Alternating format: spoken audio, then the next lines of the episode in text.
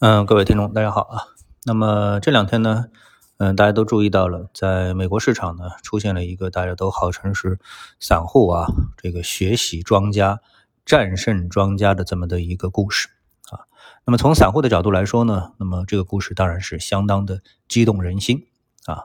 那么我在这里呢，先不去评判啊，这件事情到底呃，你应该站在哪一方啊？呃，其实为这件事情激动呢，有几方面的这个。呃，角度啊，我们一一来看。那么，第一，这件事情是怎么发生的啊？那么，呃，组织这个事情的那么一个人呢，他是在美国的一个呃论坛上面啊。那么，呃，打比方，你可以把它理解为是论坛啊，雪球啊，雪球，或者是知乎啊，这么上面有一个社区。然后呢，这个人呢，就是这个社区的相当于版主吧，或者说这个社区里面的呃灵魂人物吧啊。那么他呢，在上面呢就号召大家啊买进这个呃一支啊以游戏线之前呢是以线下游戏实体店为主营业务的这么一个上市公司啊。那么呃他怎么会盯上这支公这个这个选择这一家公司呢？这里面呢后面呢就有一种情怀啊嗯，比如说你小时候啊，可能在呃某一个年代的。这个时间里，你会对某一种游戏啊，某一种商业的业态啊，特别的这个呃记忆深刻啊。比如说现在有很多人说，哎，当年玩游戏的时候啊，就玩这个是电视机上的啊，这个小霸王其乐无穷啊。那么类似于呢，这就是一种情怀啊。那么 经过这么多年，如果说小霸王说，哎，这个他要倒闭了啊，那么很多。有情怀的人说啊，那么要么趁着倒闭之前，我买上最后的这个有纪念意义的啊，这个这个这个机器吧，等等之类的啊，各种人表现自己的情怀的方式不同啊。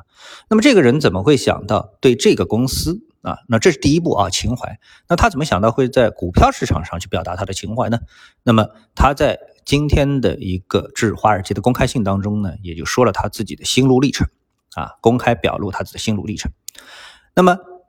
在啊，这个零八年的时候啊，次贷危机的时候，那时候呢，他只有十几岁那么当时呢，这个次贷危机呢是突然而至啊，突然而至。那么对他们的家庭的经济生活呢，造成了极大的打击啊。他们家呢花了很长的时间才从之前的经济的不稳定，什么叫经济不稳定呢？就差点没了房子，没了车啊，要这个流离。失所或者是流落街头啊，可能很多人很难想象美国会有这样一个事情。那昨天我正好看到一个新闻，美国的这个露宿街头的人啊，这个流浪流浪人群啊，呃，从呃二零一九年的据统计是六十多万，现在上升到了一百六十多万啊。为什么呢？因为疫情啊，很多人失去了生活的保障，然后房子啊什么的房贷还不出啊，那只能是流落街头了。啊，所以美国也有这样的一个事情。那么在零八年次贷危机的时候呢，他们家庭呢也碰到了这样的一个危机，并且他周边的啊周围的一些朋友也好，亲戚也好，因为大家都是属于差不多的呃这个中产或者是低产阶级啊低产的这么一个人群啊一个阶层，所以呢次贷危机对他们的冲击是非常之大啊。但是同时呢，他又看到华尔街的啊这个。这个制造或者是发明了刺激债，或者是大量的买卖推销刺激债的机构，啊，得到了国家的救助，啊，他们反而毫发毫发无损，啊，并且还挣了钱，这个呢，在他的心里造成了极大的不平衡的阴影，啊，他觉得这是有问题的，啊，这种金融制度是有问题的，所以呢。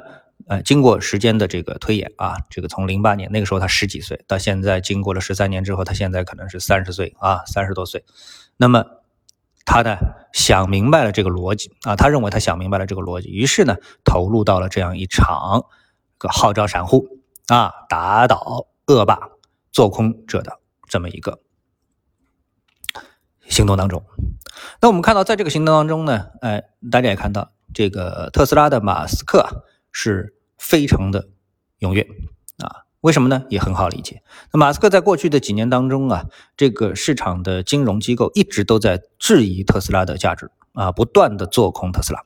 尽管最后特斯拉成为了赢者，但在这个过程当中，特斯拉也是经历了一个非常痛苦的过程，甚至于一度呢想把特斯拉卖给阿拉伯主权基金，他说我不干了，卖给你们吧，啊，我退市，私有化。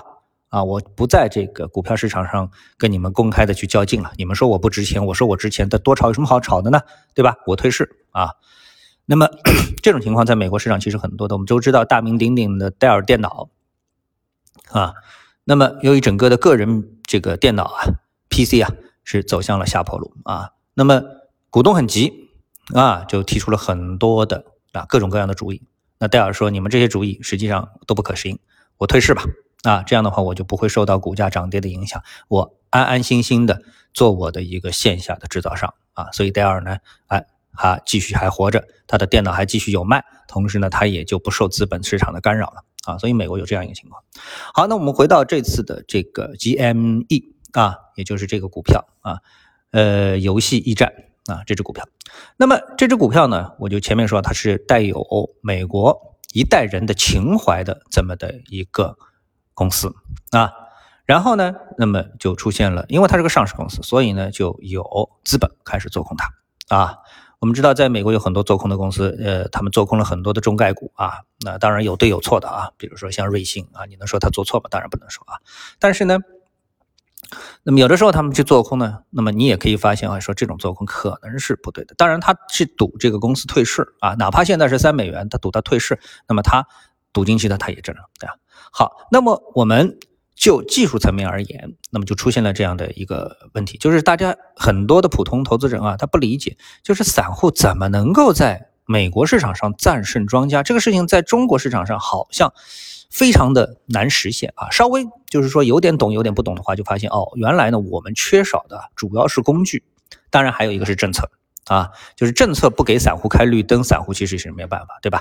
所以像这样一个在美国的社区网站上振臂一呼，号召大家打倒庄家的人，啊，这个拼命拉抬股价的人，把股价从二十多美元啊，从二十多美元拉到最高，昨天可能最高是拉到五百美元啊。那么在这样一个过程当中，如果你是振臂一呼的话，毫无疑问你就是带头大哥，对吧？那么你带头大哥在我们的 A 股市场上，你的下场一定是非常凄惨的啊。所以呢，这个。起码第一，在法律法规上，在 A 股市场上是不成立的，就是你没有办法去集结散户的力量啊，你是带头大哥啊。然后呢，在技术上，那么在技术上，我们说美国的散户是怎么做到这一点的呢？那么这个呢，就要归功于美国在这个呃，就是交易制度上的一个设计啊。它这个设计呢，基本上你就是你能够完成所有你对资本市场的想法。啊，不管是做多还是做空，加多少倍的杠杆啊，只要有人愿意为你买单，当然一定有人，因为它的市场本身设计的啊就有。那么这里面就不得不提到啊两个我们说可以做空的工具，其实在中国 A 股市场也已经有了，但是呢我们还非常的不发达啊。什么呢？一个是期权啊，一个呢是期货啊。期货呢是对对这个现在这个价格啊即时价格，比如说现在这只股票是十块钱，那你要做空。就是卖出就是十块钱卖出啊，买进就是十块钱买进，你没有办法去赌说，哎，我说这个股票啊，它能涨到这个啊，我我为这个股票能涨到十二块、十五块啊，甚至于五百块去下一个赌注，没办法。但是呢，在期权市场上就可以啊。